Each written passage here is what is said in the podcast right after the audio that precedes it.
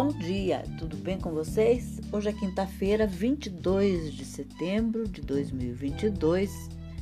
Eu desejo um dia maravilhoso, cheio de coisinhas de fazer sorrir. A sugestão de hoje é um bolo de beterraba com framboesa, bem bonito e bem gostoso.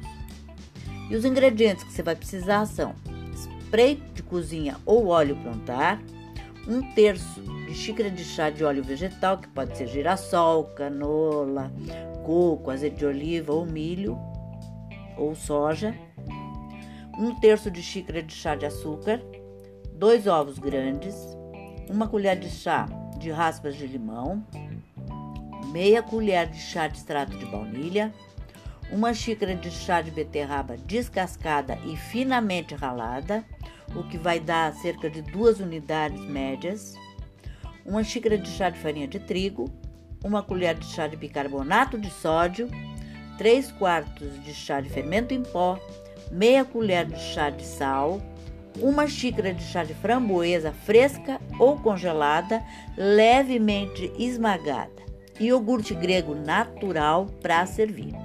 O modo de preparo: pré-aqueça o forno a 180 graus, unte o, com spray de cozinha 6 ramequins ou xícaras refratárias.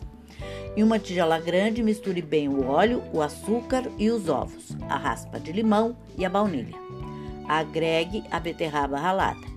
Em uma tigela, pene, penere a farinha, o bicarbonato de sódio, o fermento em pó e o sal. Adicione a mistura de beterraba e mexa bem. Acrescente a framboesa, divida a massa entre os ramequins. Coloque os ramequins em uma assadeira e despeje água fervente na forma o suficiente para chegar à metade dos ramequins. Asse até o topo do bolo estar fofinho ao toque, entre 15 a 25 minutos. Espere esfriar por 10 minutos e desenforme. Sirva quente com iogurte grego.